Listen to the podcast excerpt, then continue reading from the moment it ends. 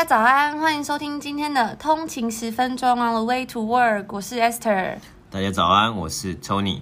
哇，今天已经是礼拜二了呢，一天又过去了。嗯、对，没错。那我们今天要来跟大家分享的新闻呢，主要有两个。第一个是关于这个在美国最大的房贷的呃贷款商 Quicken Loan，它的要计划做这个 IPO，就是它要准备呃招股嘛，嗯，公开募股。没错，公开募股。对、嗯。然后我们要来介绍一下这个事情。嗯，对，因为这有可能会是今年最大的一桩 IPO 案，没错没错。我们之前也有 cover 过这个华纳音乐，还有这个 Zoom Info，、嗯、哦，不是那个 Zoom Zoom Video Video Meeting 那个 Zoom，但是是 Zoom Info，另外一个公司。对对对，但今年这个东西，这个 Quicken Loans 有可能是最大的 IPO。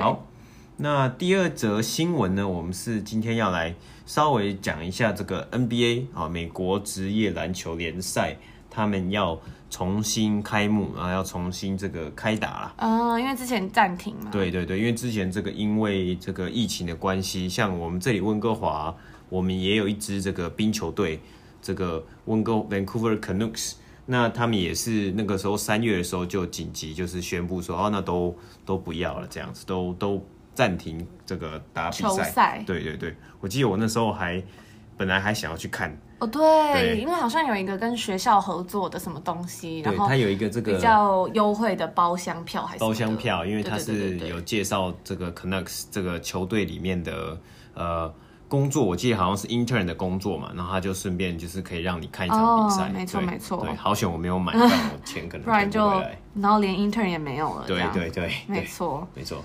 好。所以就是因为这个重新开打，但是因为最近有很多议题嘛，包含疫情还没结束啊，还有这个 Black Lives Matter，这个我们之前 cover 过很很多集的这个弗洛伊德案的这些议题等等，所以造成这个他们由资方跟劳方在做一个辩论，说到底该不该重新开打？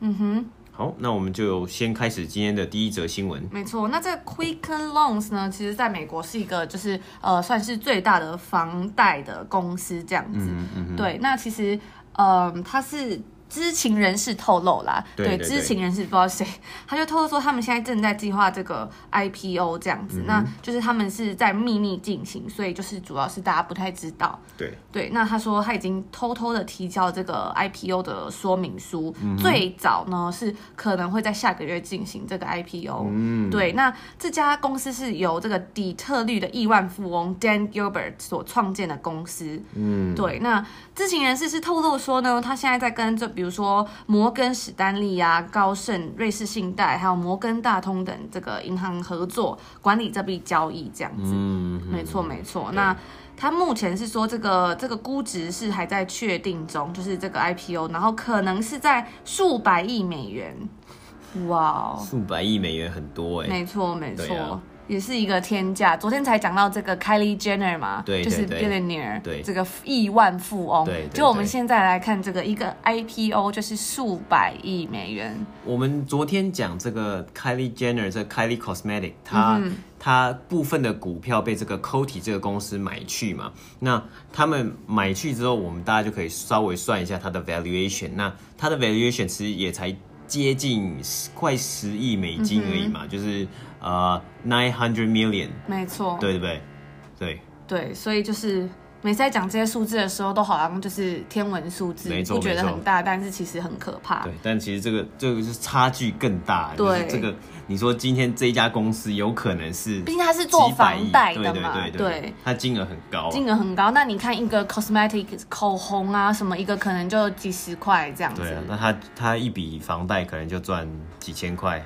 美金或几几，就是它，因为它有 interest rate 嘛，对不对？搞不好更多，搞不好更多，还没贷过，不知道。没贷过，大家有有那个消息，就是有有贷过房贷啊，或者什么的，可以跟我们分享一下，对对对，蛮有趣的。嗯、对，那其实他们就说，这个因为它这个金额非常庞大，所以这个规模达这个嗯数十亿或是。这种呃，因为它的这个东西可能是数百亿，所以它的这个 IPO 可能是达到这个数十亿美元嘛。那它也是首次公开募股，所以它即使不是今年最大的一个 IPO，但也会是其中之一啦。对对，对，没错。那其实这家公司是以这个 Dan Gilbert 为代表，他在三十五年前创立的这间公司的前身。对，然后他除了是这家公司的呃创办人之外呢，他还有一个。很特别的、有趣的角色，嗯、就是他是这个克里夫兰骑士队的主席跟大股东。嗯哼，没错没错。那除此之外呢，他也因为重整了这个底特律市中心，所以他是非常就是大家赞誉有加的一个人。嗯，没错没错。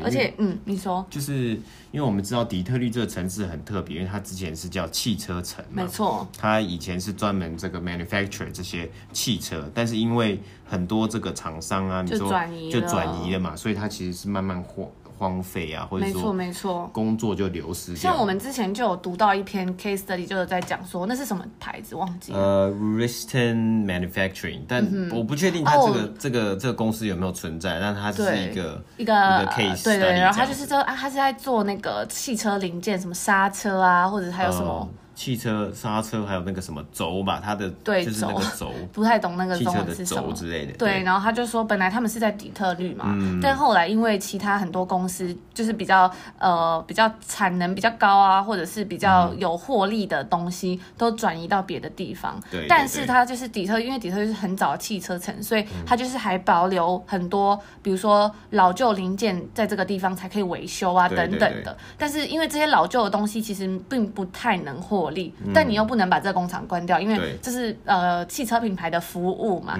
所以导致这个东西最后就有点老化了，就是它是有点像是做 service 而不是提供产品或者是呃赚取获利的。那其他的比较先进的科技啊，或者是比较好的东西都移到别的城市去，所以这城市就有一点 城市老化这样。嗯，对。那所以我们就回到我们这个故事，哎，不是故事，回到这个新闻。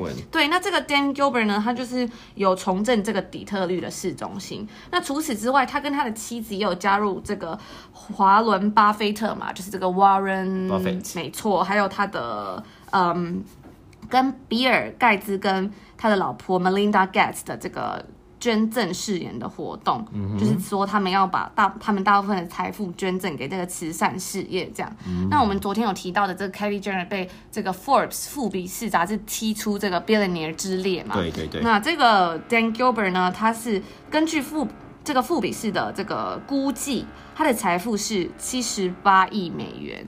七十八亿，没错，就是还蛮差距蛮大的，大的对，没错没错，对。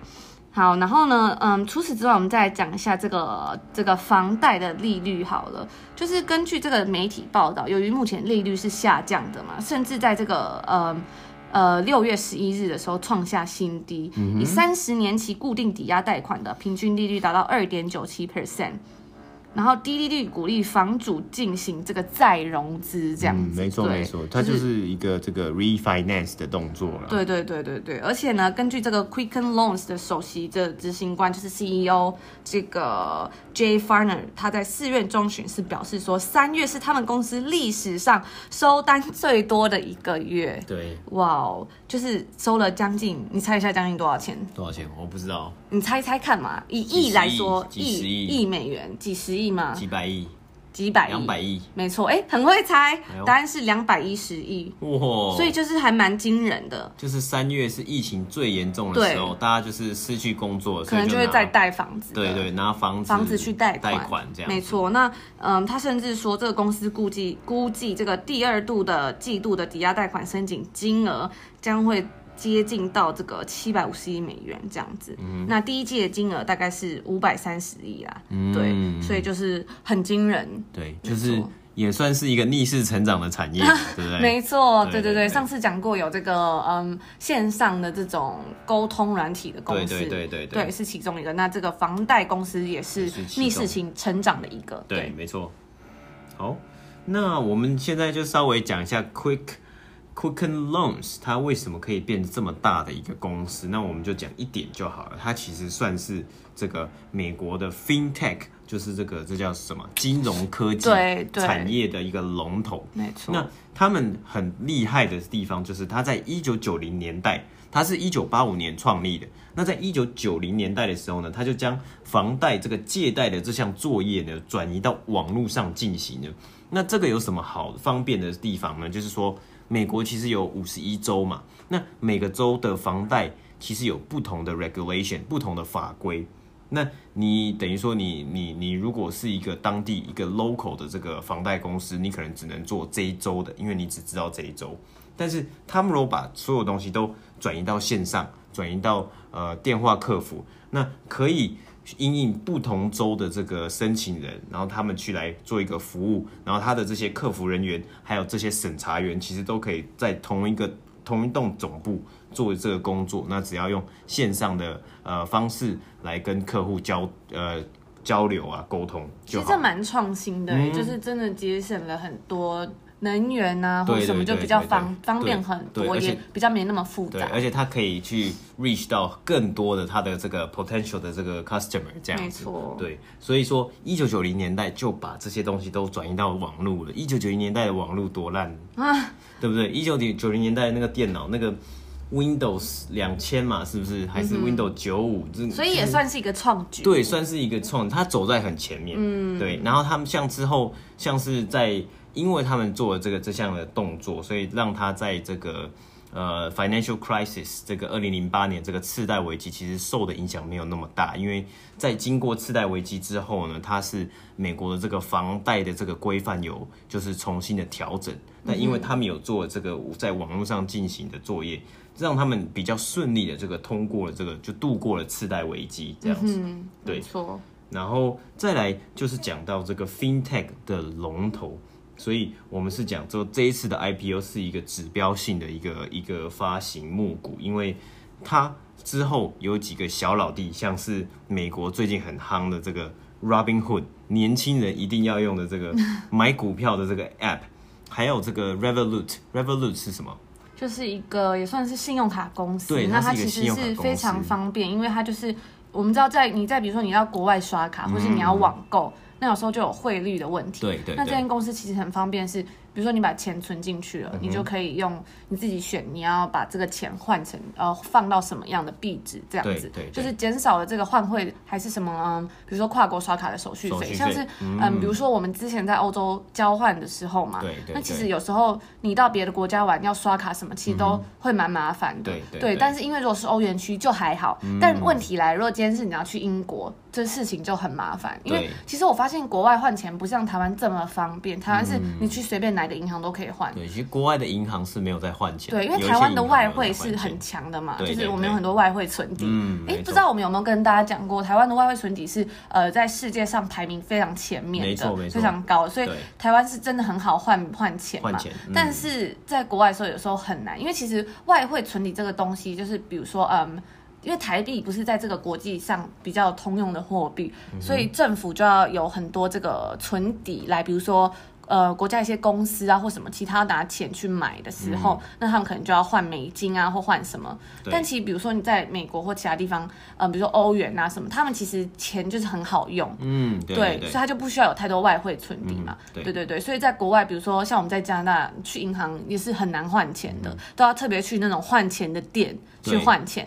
那甚至在欧洲就要讲到很多很有趣的东西，就是有时候会去一些。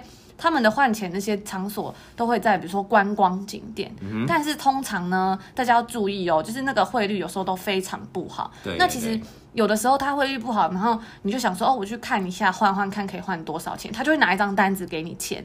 嗯，但那个单子呢，就你有时候他会看不懂嘛。像我去过波兰，然后波兰他就拿一张单子，我根本看不懂他在写什么。但我朋友他们就有人换，但那时候他们很着急嘛，因为他们就没有钱可以用。对，他就换了，然后他想说。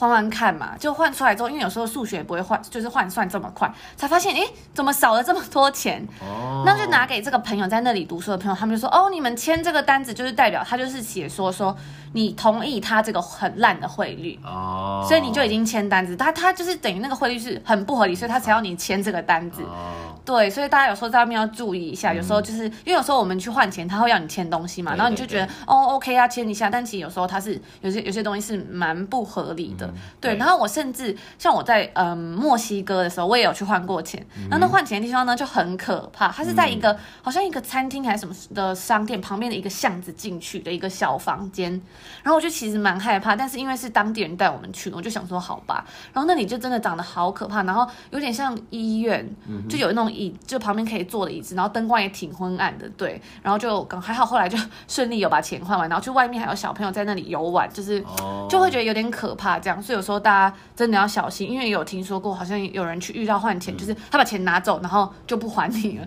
等等这种很可怕的事情。所以像是这种这个 app 这些公司就会很方便，很方便，对，对，Revolut，就你只要有网络，或是你只要有办这个卡，就是。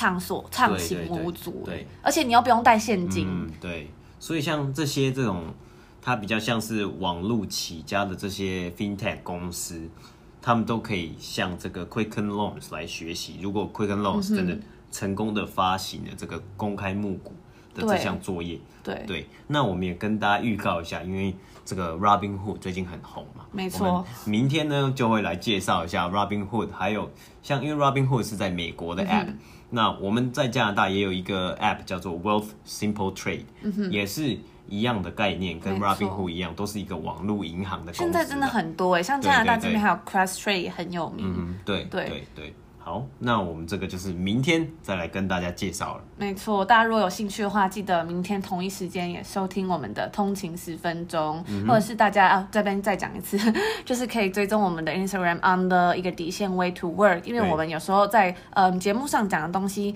可能比较没有那么的嗯完整，大家如果有兴趣呢，可以追踪我们的 IG，我们都会把更多更多资讯放在上面，大家可以再多做一些嗯搜寻啊等等的。没错。好，那今天第二则新闻呢，我们就是稍微谈谈这个 NBA 啊，NBA 他们就是要重新开打了。那之前这个 NBA 的这个执行长 Adam Silver 呢，他是跟大家宣布说，哦，他们决定在奥兰多的迪士尼，Orlando 的迪士尼决定邀请二十二队这个 NBA 球队来进行最后的这个。这个最后赛季的这个打这个完成最后的赛季，然后还有最后的季后赛这样。这迪士尼好像也开了嘛？对对对，迪士尼也要准备 reopen。我那天我看到消息说，呃，纽约地铁才刚开，uh-huh. 然后搭乘人数就就就增加了十九 percent，哦，大家也是很大胆呢。对对对，就开了，大家就会去。真的，他说 increase ninety percent during the first week of a phase reopening plan。嗯，大家就就是。很需要这个交通工具。对，对，那我们讲到这个 NBA 这个重新复赛了，那他们就是说，他们的规定是说，他们将召集这二十二支球队，然后会先有一个这个 quarantine 的一个期间，就是确保大家呃健康啊之类，然后之后呢，再在这个继续在这个迪士尼的这个园区、奥兰多的园区去把这些赛季的剩下的赛程把它打完。嗯、那这个问这个这个重新复赛的这个机制呢，就引来了一些讨论。主要最大的讨论呢是 NBA 其实有球员工会，那他们上礼拜呢其实有做了一次线上的会议。那球员工会的这个领导人呢是这个布鲁克林篮网队的这个后卫 Kyrie Irving，也非常厉害的一名球员嘛。他就表示了他对于这样复赛机制的一些 concern，一些这个担忧了。他是说第一个。他觉得这个复赛就是重新比赛，这个些新闻可能会压过目前正在进行的这个 Black Lives Matter，因为这个 NBA 其实是大家非常全球瞩目的一个这个运动赛事嘛。他如果重新复赛了，大家很多精力可能都回去回归在这些嗯，今天呢、啊、谁打得多好啊，今天的赛这个比赛结果啊这些的这样子。没错，那其实我们在 Black Lives Matter 里面，其实也看到很多 NBA 的球员，他们其实是有亲身去参加这些示威。那最有名的其实是这个弗洛伊德，他其实他有一个好朋友，其实是 Stephen Jackson Jackson。那 Stephen Jackson 是之前前 NBA 这个勇士队的这个球员，那他其实也在这次的 Black Lives Matter 里面担任了一个非常。非常重要的角色，一个很大的这个精神领袖的一个动一个一个责任啊，这样子。所以说这是第一个 concern。那第二个 concern 呢，当然是有没有可能他们又这些球员二十二支球队，等于说有球员、有训练师等等，加起来可能超过快五百个人。那这些人回去打比赛，会不会又有可能有这个染病的风险？就是因为他们也是群聚在一个一个密闭的空间嘛，因为是比赛嘛，嗯、或者说，而且运动员都会就是碰撞，对对对，运动员会碰撞啊，然后会有这个这个他们会就是就是呼吸比较急促，因为要运动啊怎么的，会不会有可能又再再度感染呢？对不对？那有一些 NBA 的球星啊、呃，也有 express 这些 concern，像是这个之前呃像是这个。呃，之前的这个爵士队的 Donovan Mitchell，他也有就是讲了这个 concern 了。嗯、那当然，因为这是一个辩论，有这个双方的意见。另外一方的意见呢，像是这个呃休斯顿火箭队的后卫 Austin Rivers，那就是很有名的这个教练 Doc Rivers 的儿子了。他是在他的 IG 上面讲，其实嗯、呃，回来复赛有一个重点是希望让这些 NBA 球星可以继续领薪水了，因为他们。没有打打比赛的情况之下是不能领薪，就是有些球员是在他们的合约之下是没有薪水的。那这个东西呢，就是很就是比较是个人比较每个人的这个状况不同嘛。对啊，那我自己是觉得说，其实 NBA 球星一年赚几百万美金啊，或者几千万美金，他们应该也不差，但不差这个钱啊。但说到这个，其实这一次因为这个疫情影响啊，嗯、很多其实就是北美的人都。呃，领了很多救济金，那大家就觉得说，哎，按、啊、你的钱呢？就是像我这样看到有新闻说，一个双薪家庭每年大概收入不知道五百多万还是什么的。对，对对。但是疫情突然爆发，他就说他没钱了。对。那钱跑去哪了？你赚的钱，然后你平常赚的钱，对，就不可能一爆发就没有钱嘛？顶多呃，可能会有一些，比如说东西缴不出来什么，嗯、可是不至于一爆发就没有钱，可能还可以活个一个月吧。但他们就没有这种储蓄的观念，所以搞不好球星也花很多钱。有可能啊，因为球星要养很多人啊，养养一。堆他的对好朋友啊 之类的，不是狐群狗党，他也讲错，讲讲养一些好朋友啊，或养一些这个，就是还有家就像嘻哈歌手嘛，嘻哈歌手旁边也是会有很多养了很多人这样之类的。对，那你刚刚讲说他的好朋友叫什么名字啊？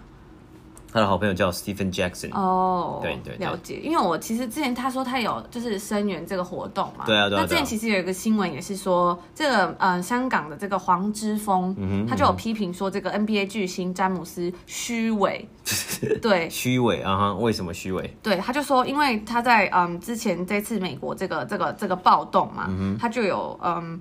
就是这个种族问题，那这个他就宣布，他说他要策划成立一家非营利机构，促进这个非裔公民投票权利的工作，这样、嗯、对。然后呢，他就说，哎，他在这个大声疾呼，为了这个民主。可是呢，当之前有人问他香港问题的时候，他就哎嘴巴闭闭这样。对啊，对，所以有时候我觉得，哎，这有点双重标准，或者说，嗯，因为有这个利益的牵扯嘛，因为其实。中国是 NBA 最大的市场，啊，他近年来很很一直很努力去推动这个这个在 NBA 就是在中国的一些这种 marketing 啊、行销啊，然后还有球赛转播啊这样子，嗯，对啊，对啊，所以真的是唉，对啊，有时候真的嗯牵扯到钱啊，还有很多利益这种纠纷的时候，你也不知道是他们是怎么想的啦，对啊，嗯，因为就是很多东西都是幕后的幕后的这些操作啦，真的，对。对好，那今天我们这个稍微就是讲了这两个新闻，然后我们再讲一次明天的预告，就是明天我们要讲这个 Robinhood，哦，这个美国青少年人人人都要有的这个。这个股票交易没错，而且就是最近有新闻更显示说，在这个疫情爆发之后，它的这个交易量上升。对，就大家可能把救基金都拿去买股票，去买股票，对对对。但是就是也有很多人呼吁大家说，就是要小心这样子。没错没错。对，就是还是要有做好规划自己的投资理财规划，有赚有赔嘛。对，投资有赚有赔，有风险呐，没错，存在。然后昨天呢，我们在 Instagram 上面问大家这个 Hello Kitty 这个三丽鸥的新 CEO，大家。猜猜他几岁？没想到大部分人竟然都猜对了耶！代表大家有听有听我们的吗？哎，那很感动。那其实我在上面呢也有问大家说，哎、欸，他其实是呃比 Hello Kitty 这个人，曹毅这个这个角色角色对角色还要。还要年轻哦，那在这边就也跟大家讲一下，Hello Kitty 呢，其实目前是四十六岁左右，六岁，对，所以就是熟女，熟女，熟女，没错，对。然后我们还有问大家这个新一代的 Sony 这个 PS Five，大家。愿不愿意花钱买嘛？因为这一次有消息指出，虽然 Sony 已经公布了，可是他并没有说多少钱，售价多少，对，所以他就一直在猜说到底多少钱。嗯、那其实有电商就开始说，就已经直接上架了，对，非常哇对，这么快，他就直接上架，然后说出货在十二月这样，十二、uh huh. 今年十二月左右，但是标价真的是真的非常惊人，大概在将近七百美金，就是六百九十九点九九美金，七百美金是大概快两万块台币。嗯，对，两万多块哦，两万多块，很可怕。那它整整是高出上一代，就是这个 PS4，大概高出它七十五 percent 嘛，就是首次发行的价格。对对对，所以是非常惊人。那我们就看到大部分的呃，我们的听众都是选这个不愿意买单呐，因为真的太贵了。对，然后还是有一个有有听众也是愿意买单，我们就觉得哇，原来它是有商机在的呢。对，它当然有商机在。你想看看一只 iPhone 多少钱？哎，对耶，一只 iPhone 真的还蛮贵。块美金。其实我有发现有一个状况，哎，就是比如说我之前在欧洲或在这里，嗯、其实很多外国人都不用 iPhone，对，就是他们可能会用很多奇怪的品牌，我可能有我没看过华为啊，或是其他品牌，对，对其他品牌，小米或者是真的。就是其实还蛮多，其实蛮多有趣的现象，以后 有机会再跟大家分享。没错，然后但是还是有这个分析师预估啦，其实价格应该是会在它这个 sweet spot 会落在四百五到四百九十九之间，嗯，就不是这么夸张。没错，没错。对，有可能是一开始出来的炒价，那它之后就跟我们之前有看到，其实 PS 四还有 Xbox One 它的这个销售价，其实就是随着它时间的这个推出的时间继续的增长。它其实价格是会降低，然后还有会做促销。嗯没错，没错，对，大家可以拭目以待。没错，对。然后讲到这个，我又想到一个事情，什么？就是最近我们就是就是我们之前回来的机票，我们有跟大家谈到，嗯，被取消了很多次嘛。对对对。然后我们就想说，是就是就觉得说，哦，这个飞机真的很麻烦。然后我们最近呢，跟同学聊到，才发现，因为我们就是有有人，就比如说他们要呃去中国啊或什么的，才发现。这个机票价格目前真的是天价，欸，天价！我真的是吓到，就是呃，普通经济舱一张价格竟然是在加币大概多少钱？九千，九千加币，我真的是单程票，无法置信哎，九千加币大概是几万？二十几万？二十几万呢？单程机票二十几万，我真的是不所以是经济舱嘛，因为我之前一直被就是取消机票，就觉得很不爽，然后就觉得说，而且就是要一直在重买或什么，就觉得很心痛。嗯，但后来才发现。嗯，台就是台湾真的很幸福，就是还、嗯、还有就是还有飞机可以坐啊，然后对，对，就是至少虽然被取消，但是转机啊或什么都还 OK，嗯、但是哇，这个九千多块真的是天价。然后我们就问说，哎、那那如果是商务舱或什么，他们就说是直接 triple 三倍这样，对啊对啊，三倍大概是多少钱？六十几万呢？太恐怖了！哇，我无法置信。对啊，对，好，那我们就。分享这个有趣的 有趣的消息给大家，嗯、虽然不知道大家有没有感兴趣。嗯、好，那如果大家呢有什么想要听的内容啊，或是嗯有什么想要给我们回应啊回馈，都可以到我们的 Instagram 上面跟我们聊天。嗯嗯，然后如果喜欢我们的内容的话，也可以帮我们分享给呃亲朋好友左邻右舍。没错没错没错没错。然后呃订阅我们的 Apple Podcast 啊，或者是 Spotify 等等的。嗯哼。对，然后我们会明天同一时间在这边跟大家相见。然后，如果有任何问题，我们都会回应哦。嗯哼，没错，就祝大家有美好的一天。嗯，好，拜拜，拜拜，明天见。